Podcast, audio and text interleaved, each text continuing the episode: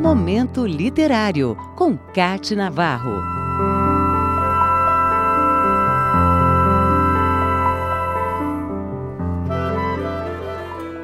Em um passeio pela literatura infantil, juvenil e adulta, vamos encontrar autores que têm publicações para todos os gostos e cores, idades e públicos distintos.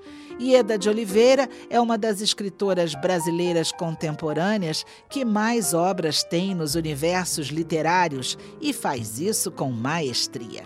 É uma escritora que transita pelas várias escritas e cativa pelo texto e pesquisa pós-doutora em análise do discurso pela Universidade de Paris, doutora em letras pela USP, mestre em letras pela PUC do Rio de Janeiro e especialista em literatura infantil e juvenil pela UFRJ, Ieda de Oliveira cultiva livros e prêmios. Já foi premiada com o José Guilherme Merchior de Crítica Literária, o Prêmio Adolf Eisen de Literatura Infantil, o Prêmio Alice da Silva Lima de Teatro Infantil para texto inédito e foi finalista do Jabuti.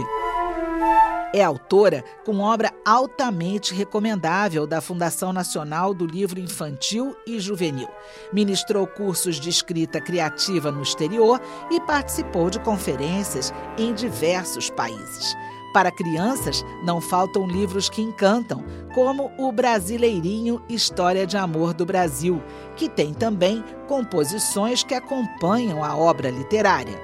Tem A Cobra e o Sábio, o sapo e o pássaro, o espelho, enfim, criações que atraem pelo conteúdo e ilustração. Como é pesquisadora e compositora, a obra de Ieda ultrapassa o caminho das palavras e une a melodia para tornar os leitores mais apaixonados por suas histórias. E tem livro para jovem com o título Raio da Positividade ou A Saga de um Rei. Estes são apenas alguns dos trabalhos citados e que marcam-o fortemente pela seriedade e pesquisa. Quando chega, por exemplo, no livro As Cores da Escravidão, é possível ver a força da autora. Essa autora é respeitada por seus versos e prosa e que agora lança três livros de uma coleção intitulada As Danças do Brasil com ilustrações de Cecília Murgel. As publicações têm prefácio de Mari Del Priori e trazem para o conhecimento do leitor os ritmos que são mais característicos de cada região do Brasil. Samba, jongo, baião, mineiro pau, piancó, torém, mamulengo, chupim, palomita e carimbó são algumas das danças que chamam a garotada para conhecer os movimentos do povo brasileiro em versos leves e rimados. A sensibilidade do texto atrelada à mistura que marca o nosso Brasil é um convite à leitura dessa obra que encanta pela originalidade do tema. Como exemplo, pegamos um trecho do volume 2 em que Ieda de Oliveira escreve: Abre aspas. Agora é o maracatu. Tem rainha, tem princesa, tem rei, tem índio e baiana.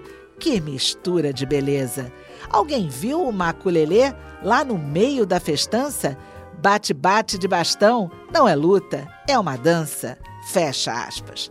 E assim Ieda de Oliveira vai nos mostrando a riqueza da dança do povo, da arte no movimento do corpo e na graça da harmonia com os ritmos sonoros.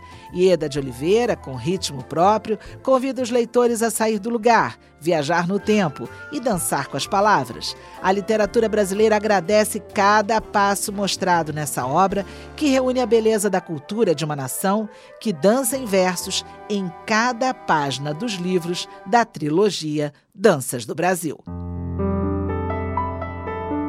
Momento Literário, com Cate Navarro.